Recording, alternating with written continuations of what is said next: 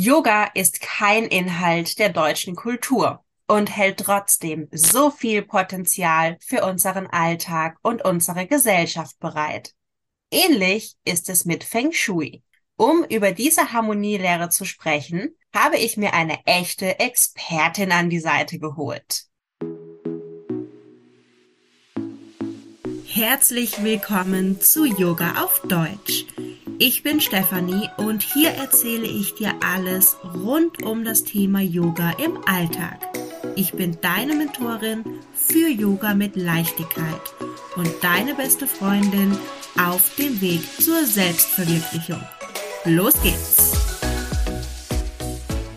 Stine Holland ist heute zu Gast. Stine hilft ihren Kunden und Kundinnen mit ganzheitlichen Architektur- und Raumkonzepten und schafft neue, harmonische Räume mit Feng Shui. Hallo Stine, herzlich willkommen im Podcast Yoga auf Deutsch. Bitte stell dich doch noch einmal selbst vor. Wer bist du und was machst du? Ja, hallo, ganz herzliche und liebe Grüße in die Runde an alle Zuhörer. Mein Name ist Stine Holland und ich bin Feng Shui-Beraterin an sich sogar Meister für klassisches Feng Shui. Den Meisterabschluss habe ich am Feng Shui Institute of Excellence gemacht und begleite jetzt seit zehn Jahren meine Kunden, Privatkunden als auch Businesskunden auf ihren ganz persönlichen Wegen der Transformation, sag ich mal, weil der Raum viel mit dem Leben zu tun hat und ich schaue mir den Raum an und gucke, wie wir das Leben neu in Schwung bringen können. Genau, mache das seit zehn Jahren bin hier in Leipzig, Sachsen und hoffe auf zehn weitere tolle Jahre mit ganz viel Bereicherung im Sinne von Transformation und Weiterentwicklung für meine, für meine lieben Kunden. Ja, das klingt absolut super auf die nächsten zehn Jahre, da hast du vollkommen recht. Ja, ich habe gestern zehnjähriges gefeiert. Wow, herzlichen Glückwunsch. Genau. Ja, ja, super. Direkt noch eine Jubiläumsfolge sozusagen. Richtig, richtig. Das ist schon sehr lustig, dass das jetzt gerade so, so reinkommt. Hm. Ja, dann vielleicht die allerwichtigste Frage auch zuerst. Was ist denn Feng Shui? Was ist Feng Shui? Also ich denke mal, viele Menschen haben da ganz unterschiedliche Bilder im Kopf. Feng Shui ist natürlich, kommt aus dem alten China und ähm, in der Übersetzung sagt man, das heißt übersetzt äh, Wind und Wasser. Und ganz, ganz, ganz, ganz früher, also aus vielen hunderten Jahren, also man sagt, so die Ursprünge gibt es unterschiedliche Quellen. Das ist, also die ersten Aufzeichnungen findet man ungefähr 200 vor Christus Geburt. Aber die Entwicklungen haben natürlich weit, weit vorher schon ihren Anfang genommen. Und es war vorerst so als chinesische Geomantie äh, bekannt. Es gibt auch den alten Begriff Kan Yu. Es bedeutet so viel wie die Dinge zwischen Himmel und Erde beobachten und dann natürlich die, die Ableitung herausziehen. Das heißt, wie funktioniert die Natur? Und der Mensch ist ja ein Teil der Natur. Das heißt, wie funktioniert der Mensch am besten mit seiner Umgebung und was kann man da tun oder eben auch erkennen und damit das, das, das Schicksal positiv zu beeinflussen. Und ganz, also früher, es hat seine Quellen besonders auch im, im Gräberfeng weil die Ahnenvererbung ganz, ganz tief verwurzelt ist in diesem Kultur. Äh, der Chinesen natürlich. Und ähm, daraus hat sich dann natürlich auch das, das Feng Shui der Lebenden, sag ich mal, entwickelt.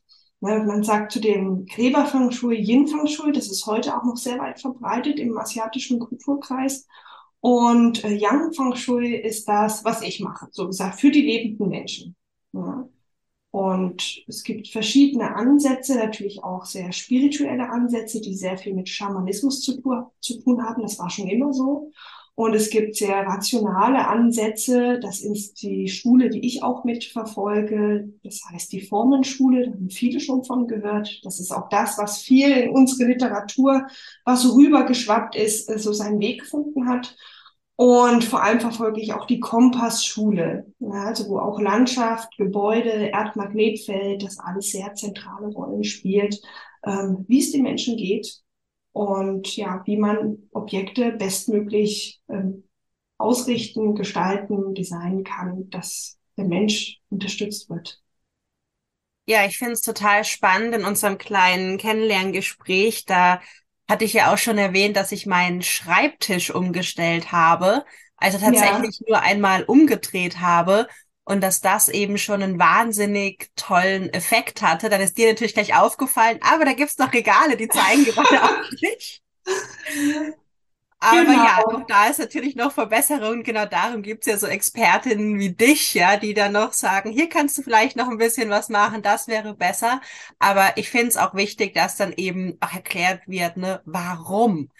Und das ist auch so ein bisschen ja, der, der nächste Punkt, ne? Denn ja, Feng Shui ist via Yoga auch nicht in unserer deutschen Kultur verankert, aber bietet ja trotzdem fantastische Möglichkeiten, unseren Alltag zu gestalten.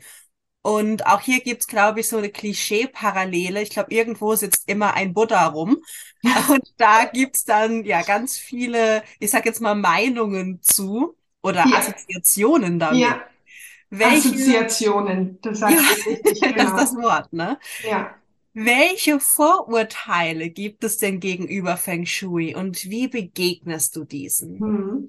Also, wenn ich oft erwähne, was ich mache, auch oft im Bereich jetzt auch von Businesskunden oder so, habe ich schon oft erlebt, dass so die Augen verdreht werden, weil die Menschen einfach ein bestimmtes Bild haben. Natürlich auch geprägt durch, durch die Literatur, die es hier gibt.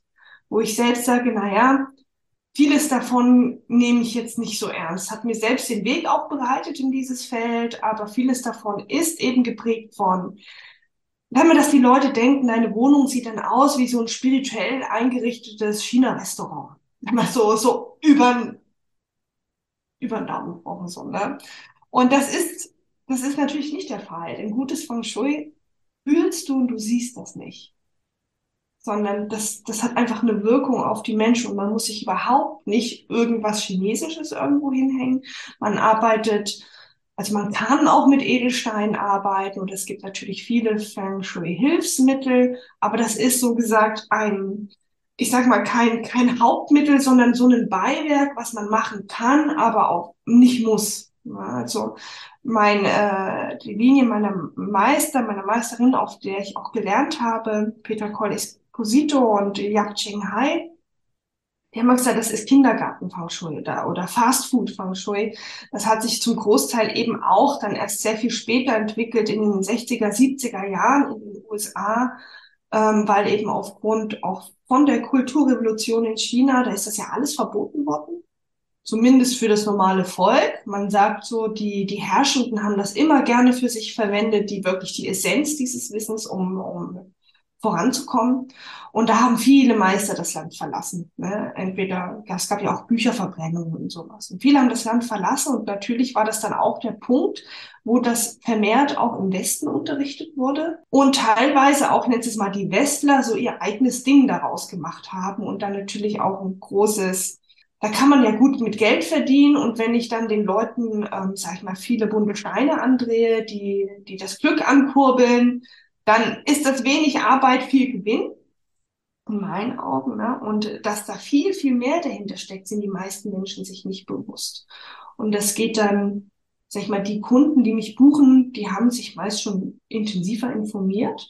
Aber ich hatte auch schon einige, die eben gesagt haben, ja, meine letzte Feng Shui-Beraterin hat gesagt, ich stell dir hier Elefanten auf die Treppe in, in Form von Figuren, das blockiert das Qi und die kamen zwar selbst kaum noch hoch, ja, und die sagten irgendwie so richtig, hat, hat das hier alles nichts gebracht und dann meist die Leute auch schon komisch gucken, wenn ich zum Beispiel komme mit meinem Lupan, dem chinesischen Kompass, weil nichts läuft ohne Lupan und Kompass, weil es äh, zumindest in den Schulen, in denen ich gelernt habe, ähm, eines der essentiellen Methoden ist, um wirklich zu schauen, ähm, wie ist der Mensch ausgerichtet und wie kann ich da Dinge verbessern. So wie du beschreibst, ich habe meinen mein Schreibtisch gedreht oder mancher einer bemerkt vielleicht, ich habe das Bett gedreht oder den, das Zimmer getauscht und irgendwie passiert jetzt was Neues in meinem Leben.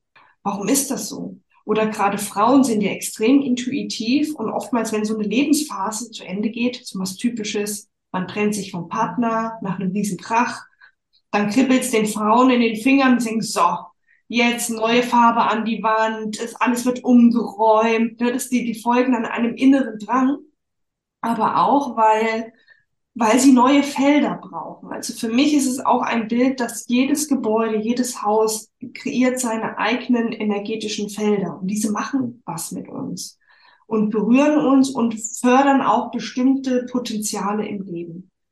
Und je nachdem, wie ich in diese Felder eingreife, wie ich mich darin ausrichte, wie ich das nutze oder eben auch aus dem Weg gehe, ähm, kann ich bestimmte Dinge, Themen in mein Leben ziehen. Ja. Und das ist dann auch der Ansatzpunkt, wenn ich komme, dass man sagt, gut, wenn ein Bestandsimmobilie da ist, guckt man erstmal, was haben wir denn da? Ne? Also die große Analyse. Ne? Und aufbauend auf der Analyse ähm, gibt es dann sozusagen Empfehlungen, was sich verändern würde. Natürlich, was viele kennen, ist sowas wie Aufräumen. Ne?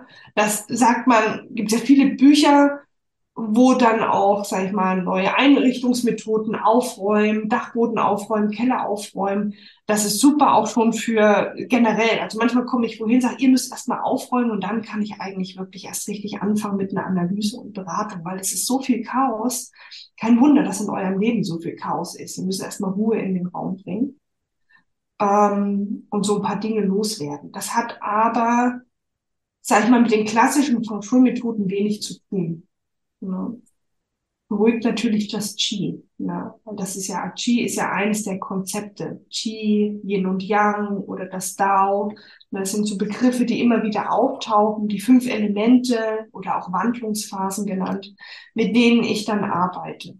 Aber letzten Endes, auch wenn ich jetzt Häuser plane, das ist so eines meiner Steckenpferde, wirklich von Anfang an alles richtig machen. Also bevor es überhaupt zum Architekten geht, am besten noch mit das Grundstück aussuchen, da der Platz spielt auch eine ganz zentrale Rolle. Wo stelle ich denn das Haus hin und was ist da so alles rundherum? Weil das macht was mit uns. Ne? So wie man immer sagt, zum Beispiel, wohne nicht an Orten mit üblem Hauch. Das heißt zum Beispiel direkt neben einer Mülldeponie. Ja. Will ja keiner wohnen. Oder direkt neben dem Friedhof. Da sollte immer ein bisschen Abstand sein, ne? dass man nicht sagt, von den den Energien, sag ich mal, der anderen Seite zu sehr da betroffen wird. Ne? Das hat dann so ganz eigene Qualitäten. Das heißt, das Außen spielt genauso eine Rolle wie dann das Innen. Und man muss bereit sein, ähm, ja, Wandlung auch mitzumachen. Es ist selten, dass ich wohin komme, dass ich sage, auch ist eigentlich alles super. Ihr habt hier intuitiv alles richtig gemacht. Das gibt's definitiv. Aber oft äh, werden halt wirklich unterbewusste Themen angeschaut und oft kommen natürlich auch die Leute, die sagen, es ist hier irgendwas im Busch. Wir merken, seit wir hier wohnen, wir sind nicht in unserer Mitte, wir sind nicht in unserer Balance. Beruflich ist vielleicht alles einge eingekracht, sag ich mal, also zusammengefallen oder kurz davor. Und dann ist es eine Möglichkeit über das Feng Shui, weil Feng Shui ist an sich immer da. Die Frage ist, was für Feng Shui hat jemand? Es ist nichts, was ich dazugebe, sondern ich analysiere das und versuche Besserung durch verschiedene Methoden herbeizuführen. Zum Beispiel den Schreibtisch drehen, um in eine günstigere, unterstützendere Richtung zu schauen. Und die kann für jeden individuell sein. Jeder Mensch ist anders. Das heißt, die Richtung, die für mich gut ist, ist vielleicht für dich nicht gut. Hm. Ja, total interessant. Ich hatte, also das war so ein bisschen der Hintergrund, weshalb ich meinen Schreibtisch gedreht habe. Nicht nur der Platz, sondern auch, weil ich, ich weiß nicht, ich war, es war, glaube ich, auch in einem Podcast gehört hatte, dass es ungünstig ist, und korrigiere mich bitte, wenn das nicht mhm. stimmt, wenn ich das nicht richtig erinnere, aber dass es ungünstig ist, wenn man beim Arbeiten entweder direkt vor einem Fenster sitzt oder so mit ne gegen die Wand direkt ist, damit eben einmal die, ich sag mal, guten Gedanken nicht abhauen können, aber andererseits halt man noch nicht wortwörtlich mit dem Kopf gegen die Wand ist. Ja, ja, genau. Wir haben im, im, im Feng Shui natürlich so optimale Bedingungen, ne? so das Optimum, wie es perfekt wäre. Und zum Beispiel bei mir, ich würde gerne so sitzen wie du mit dem Blick in den Raum, aber das für mich sind keine günstigen Richtungen dabei. Das heißt, ich muss mit dem Gesicht Richtung Wand sitzen, einfach weil andere Ebenen Aspekte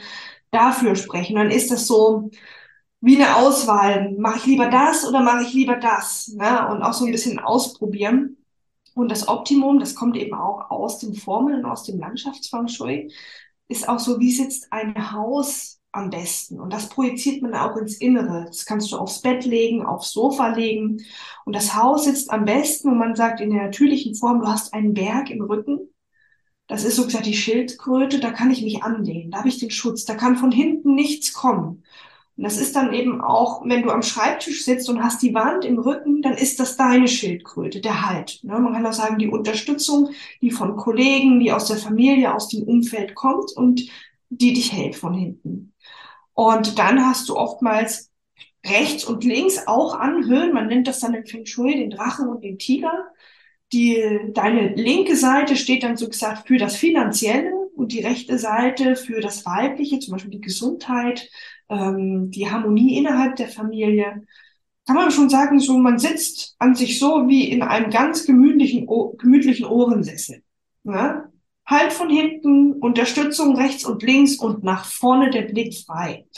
Es ist auch immer sehr interessant, wenn wir in Restaurants gehen, was sind die schönsten Plätze? Welche sind als erstes weg?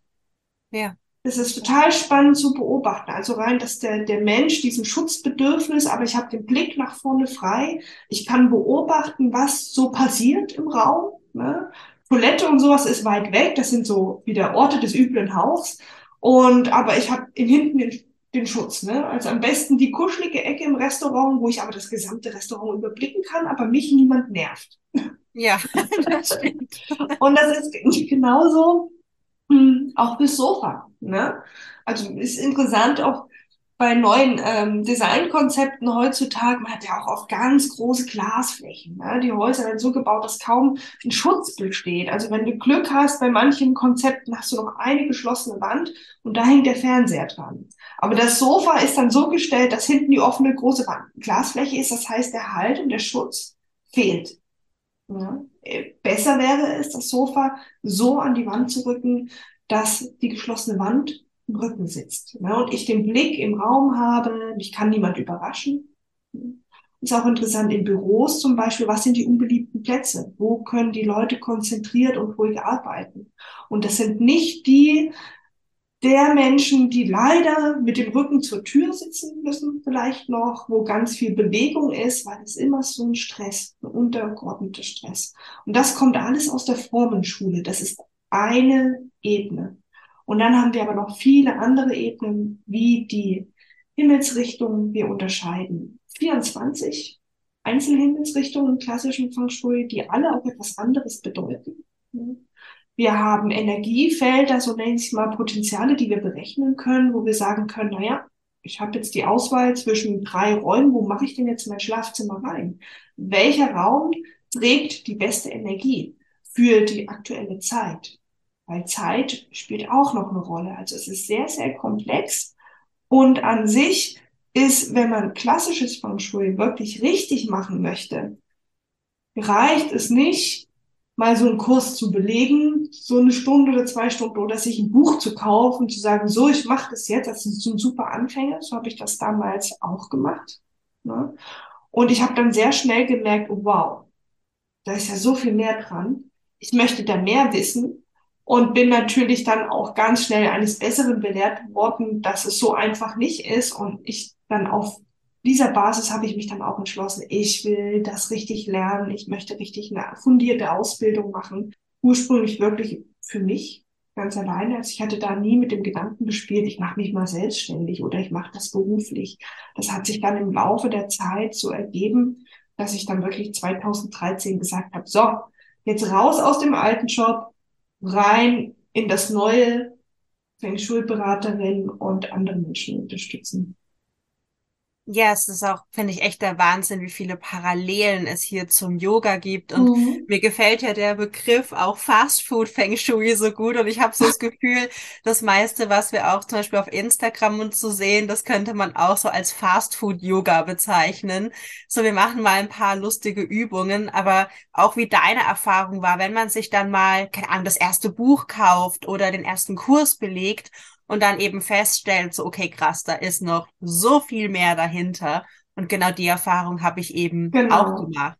Ja. Genau. Und das ist das, wenn, wenn man halt so kleine Bücher hat, die kann man sich überall kaufen und dann ist das so, dass die Menschen denken, ach, das reicht jetzt, das ist jetzt alles, dann vielleicht noch die Hälfte sehr, ich nenne es jetzt mal sehr esoterisch angehaucht, wobei Esoterik ich nicht verkehrt, also ich bin auch, wenn ich also spirituell esoterisch, ne, Esoterik ist ja nur im Innen auch viel zu gucken.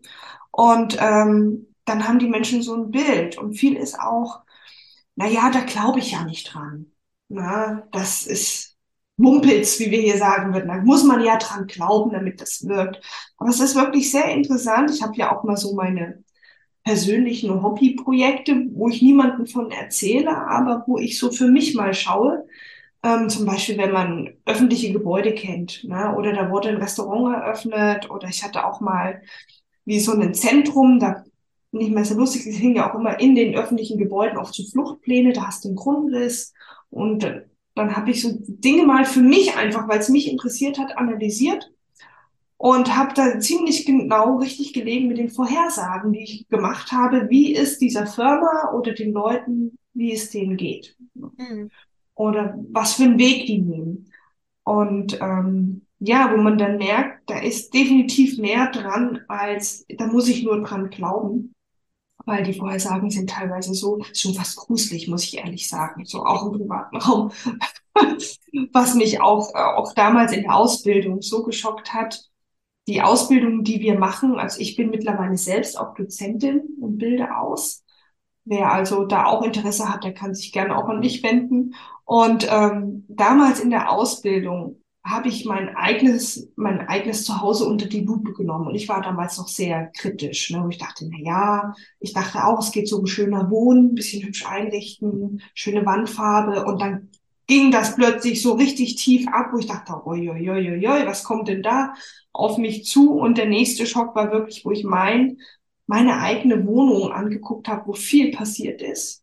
Vorher, die Jahre zuvor, sehr viele Zusammenbrüche. Ich bin wirklich so aus einer Lebenskrise mit dem Feng Shui dann auch hinausgewachsen. Ja? Und das habe ich dann gemerkt, das hat mir die gesamte Geschichte erzählt. Dieser komplett neutrale Blick mit diesen Berechnungen der Energien und was passiert da bei der Familie. Also auch wenn ich jetzt die Familie nicht kennen würde, aber ich kannte ja meine Geschichte.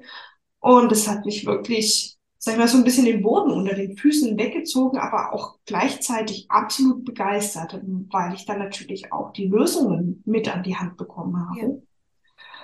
Und das merke ich auch, das geht auch in den Ausbildungen, die ich jetzt begleite als Dozentin ganz, ganz vielen so. Die teilweise extrem geschockt sind, was sich da auftut und dann sagen, das stimmt alles, das stimmt alles, das stimmt alles. Und jetzt endlich verstehe ich, warum das so läuft bei uns.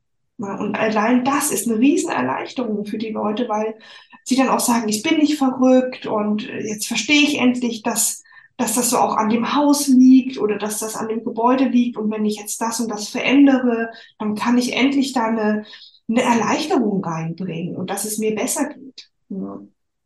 Und das ist auch richtig schön dann auch zu sehen und das zu begleiten.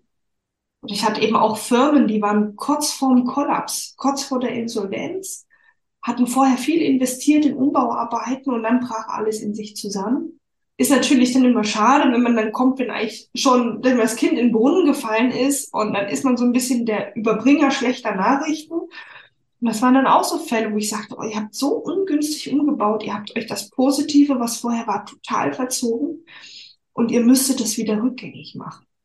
Das ist natürlich erstmal eine Hiobsbotschaft, ne? auch wieder neue Investitionen, aber es ist interessant dann zu sehen, das war dann auch der, der Firmengeschäftsführer hat gesagt, es ist egal, ich mache das jetzt.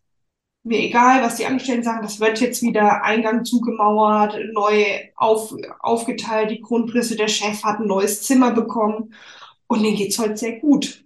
Ja, wo ich sage, nochmal, der, der, der ist einmal dem Tod von der Schippe gesprungen und da kann, kann das wirklich extrem helfen, den Blick auf den Raum, also auf das, was uns umgibt, äh, zu wenden und das zu analysieren. Das ist so gesagt mein Werkzeug. Ja. ja. Ja, du hast ja schon gesagt, ne, Feng Shui ist viel mehr als schöner Wohnen. Welche Möglichkeiten bietet denn generell Feng Shui? Was kann ich denn alles überhaupt damit beeinflussen? Hm. Oh, eigentlich ganz fast alles. Also es kommt immer drauf an, die Menschen kommen ja mit bestimmten Lebensthemen. Beispiel habe ich auch oft Fälle gehabt, zum Beispiel Kinderwunsch.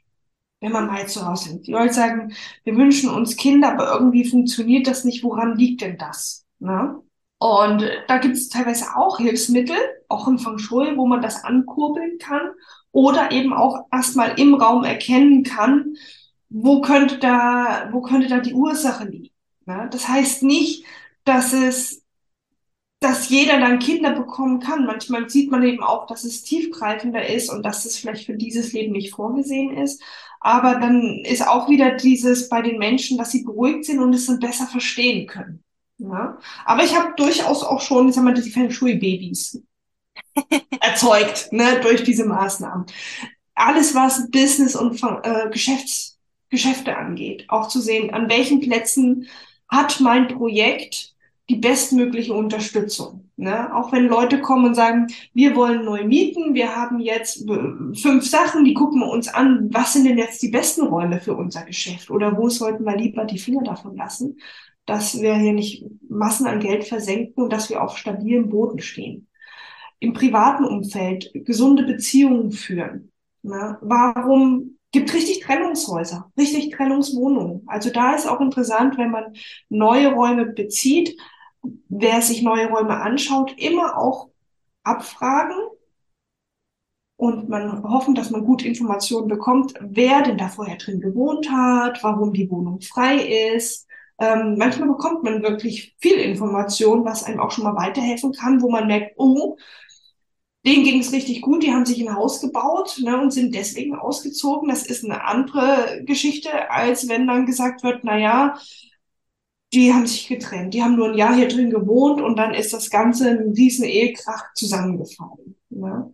Gesundheitliche Themen spielen natürlich auch eine Rolle. Ne? Und auch da ich selbst habe auch, ich sag mal, auch gerade im Bestand, wenn man Mietwohnungen hat, da kann man selten sagen, ich reiß jetzt hier mal die Küche raus und baue die an eine andere Stelle. Aber man kann bewusster mit den Thematiken umgehen. Also auch zum Beispiel, wenn ich da was kodiert habe, wo ich sage, oh, da kannst du mit der Gesundheit ein bisschen auf und ab geben. Ähm, aber gerade deswegen gut auf die Ernährung achten. Yoga machen zum Beispiel, ne? Oder etwas suchen, wo ich merke, ich kann da entgegenwirken ne, dass ich den Körper unterstütze und nicht so aller Vogelstrauß, Kopf in den Sand, sehe ich nicht, will ich nicht, ähm, dann kann ein, ich sage mal, das kann einen dann so auf dem falschen Fuß erwischen. Aber wenn ich weiß um die Dinge, was so Thema sein kann, kann ich damit ganz anders und viel entspannter agieren. Ne? Oder ich merke dann immer bei mir so, ach, da ist es wieder. Ne, ich weiß ja, da habe ich so ein bisschen das kodiert in meiner Wohnung, da ist es wieder und kann dann aber entspannter damit umgehen. Ne? Also eigentlich alles, alles Mögliche. Und klar, auch einfache Dinge wie aufräumen. Ich sage auch sowas wie geschlossene Schränke. Je mehr offener, je mehr Unruhe ein Raum hat, desto, desto weniger kommen auch wir zur Ruhe. Ne? Oder eben auch, sag ich mal, so Kernsachen wie zu sagen, im Schlafzimmer keine großflächigen Spiegel. Am besten gar kein Spiegel, ja, weil das einfach Unruhe reinbringt. Schlafzimmer sollte ein ganz klarer, eingerichteter Raum sein, am besten geschlossene Schränke, schöne Vorhänge, also sehr, wir würden sagen, sehr yin-lastig. Ja. Und ohne viel Müll oder Gefittel oder gerade noch den Arbeitsplatz im Schlafzimmer, das ist immer ungünstig. Ne? Also man sollte versuchen, den Arbeitsplatz in einen anderen Raum zu räumen. Weil im Schlafzimmer wird geschlafen. Da möchte der Körper sich erholen und Kraft tanken für den nächsten Tag. Auch sowas wie WLAN, Router und Kabelverbindung, alles unter das Bett schieben, habe ich alles schon gesehen. Das geht dann natürlich so mehr in den Bereich wirklich, ähm, sag ich mal, Elektrosmog was ich auch immer so ein bisschen mit angucke, dass man das auch wegräumt, freiräumt, Handy immer nicht im Schlafzimmer haben, selbst wenn auf Flugmodus ist, lieber außerhalb des Raums, weil das sind dann alles künstliche Störfelder, die dann sich auch negativ auf die Gesundheit auswirken können. Genau. Und sowas sehe ich natürlich auch vor Ort. Und ein guter Feng Shui-Berater kommt immer vor Ort. Also es ist in meinen Augen nicht möglich, eine Fernberatung zu machen. Mhm. Weil ich auch andere Ebenen einfach, wenn ich da bin, fühlen, sehen kann und ich mache eh auch immer vor Ort meine Kompassmessung.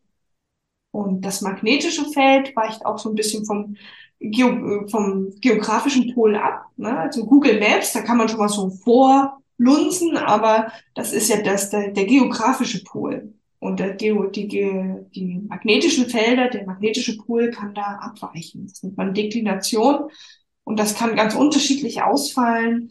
Und das heißt, wir messen wirklich auf den Grad genau, wenn möglich, um da unsere Analysen zu machen.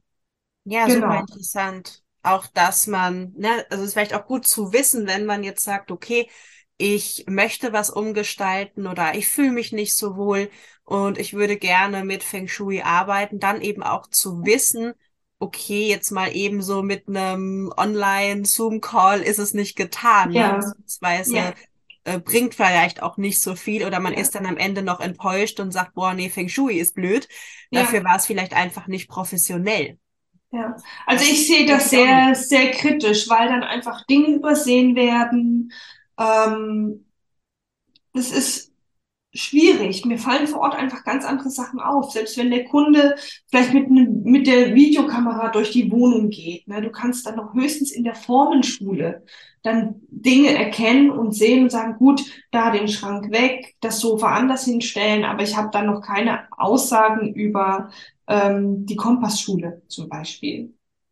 Und das kann ich wirklich nur genau mit dem Kompass vor Ort feststellen. Ja, also dass diese Qualität das ist zumindest das, was ich für meine Arbeit als, als Messlatte so gesagt habe und lass mich da auch nicht auf was anderes ein. Das ist so meine persönliche Arbeitsweise. Das Einzigste, was man machen kann, das, was ich mache, ist, wenn wirklich zu so sagen, ah ja, wir suchen jetzt Grundstück oder wir wollen, wir haben da jetzt ein Geschäft, das wollen wir mieten. Und da kann man über Google Maps schon mal grob so reingucken. Und dann kann ich eine Tendenz ablesen, und manchmal sind da eben Fälle auch mit der Umgebung, wo ich sehe, da brauche ich gar nicht hinfahren, weil ich sehe schon so viele negative Einflüsse, dass ich sage, lieber nicht.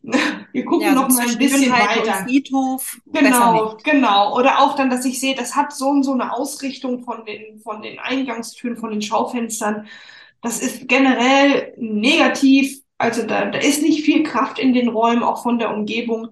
Da würde ich jetzt das sehe ich jetzt schon, dass man da eigentlich eher von abrät. Ne? Im Ende darf der Kunde immer frei entscheiden, was er dann macht oder nicht macht. Das ist ja wirklich nur eine Empfehlungs, ähm, eine Empfehlung aufgrund der Daten, die ich, die ich vorliegen habe und ganz genaue Daten, wo ich sage, da kann ich meine Hand für ins Feuer legen, ne?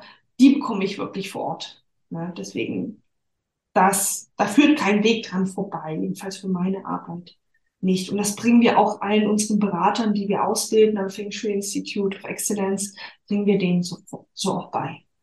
Wie kann ich mir denn diesen Kompass vorstellen? Wenn ich jetzt an Kompass denke, dann denke ich an irgend so ein schwarzes Kistchen und da sind ja. ein paar Nadeln drin und ja. da steht was von Norden, Osten, Süden, Westen. Ja.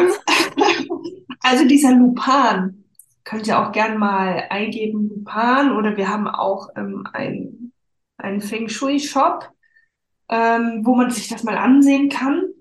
Findet man auch dann über meine, meine Seite, gebe ich dann gerne, gerne mit durch.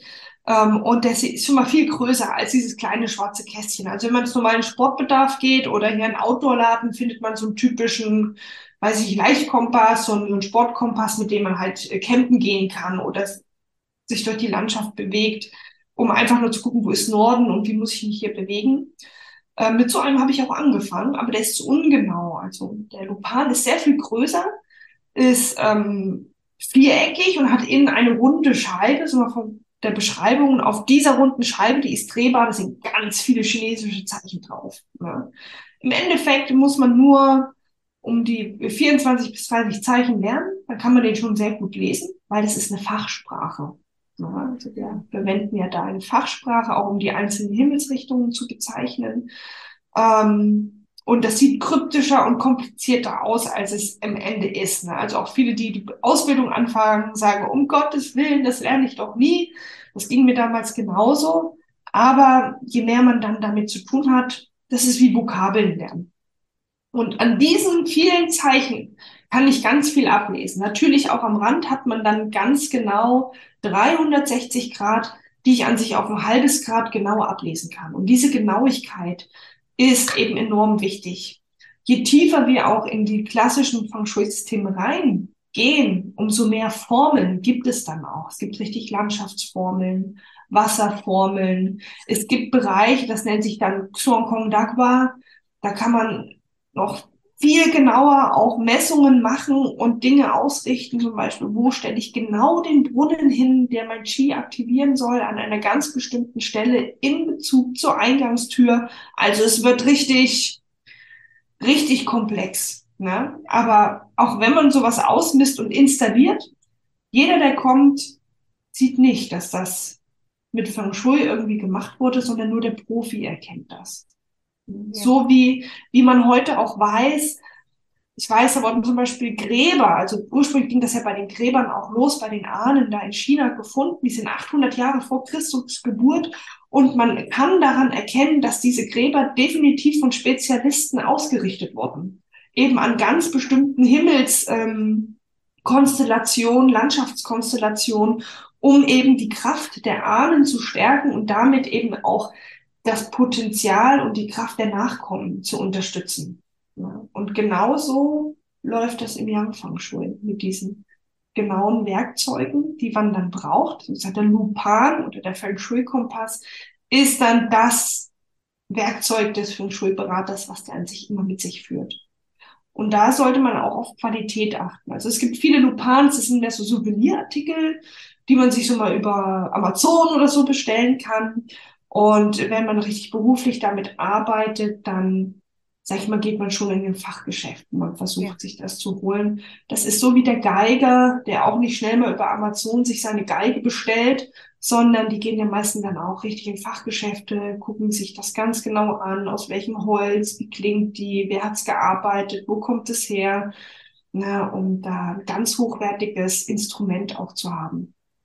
Mhm. Ja, gerade auch bei diesem, ich sag mal, Blick in die Geschichte und aus daraus wieder für heute ein Verständnis zu bekommen, da schlägt natürlich auch mein Kulturanthropologinnen-Herz höher. Ja. Also auch super, super spannend. Und ich glaube, jetzt wurde auch schon klar, dass Feng Shui jetzt nicht heißt, ich stelle mir jetzt einen Buddha ins Eck und dann ist hier alles fein oder ich schieb jetzt einmal meinen Schreibtisch ums Eck. Aber wenn ich heute nur eine Sache im Sinne von Feng Shui ändere, welche mhm. sollte das sein? Welche sollte das sein? Ja, gute Sache. Das ist immer das gebunden. Wie sieht's denn bei jemandem aus? Also eine Sache im Sinne von Feng Shui sehe ich immer so Ordnung halten sowieso. Ne?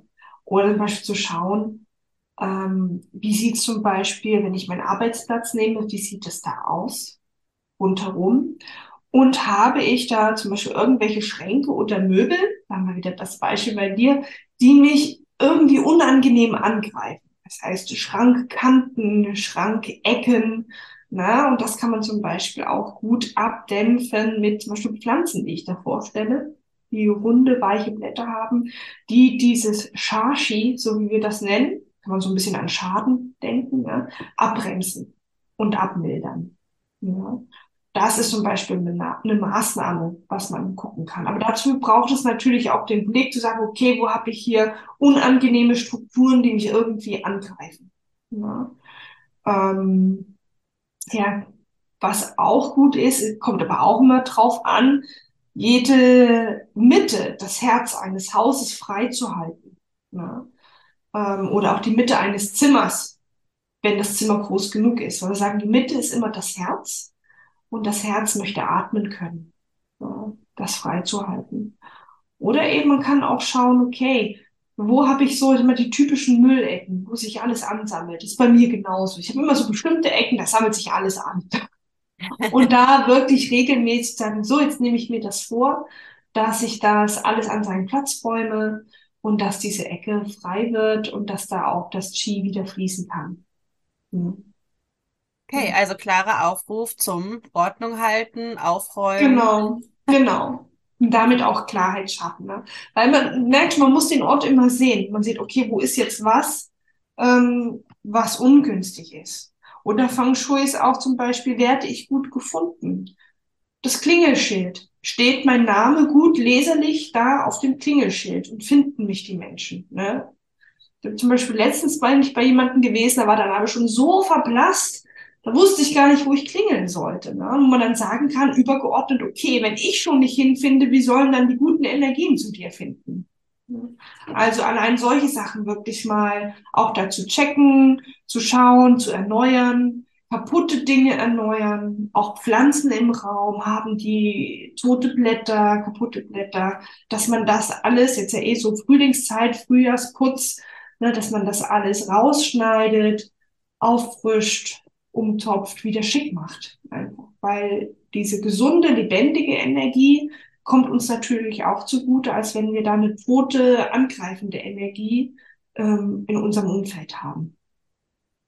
Ja, ich würde sagen, das ist schon mal ein super, super guter Tipp, den auch wirklich jeder umsetzen kann. Jetzt natürlich auch noch eine super wichtige Frage und zwar, wo finden wir denn dich und wie kann man mit dir zusammenarbeiten? Ja, also übers Internet findet ihr mich unter meinem Namen, stineholland.de und ähm, über meine Seite findet ihr auch alle anderen wichtigen äh, auch interessanten Informationsquellen. Also ich bin ja auch Freidozentin für das Feng Shui Institute of Excellence. Wir haben auch da ein Beraternetzwerk. Wir haben da einen Riesenblog mit freien Artikeln, der total spannend ist.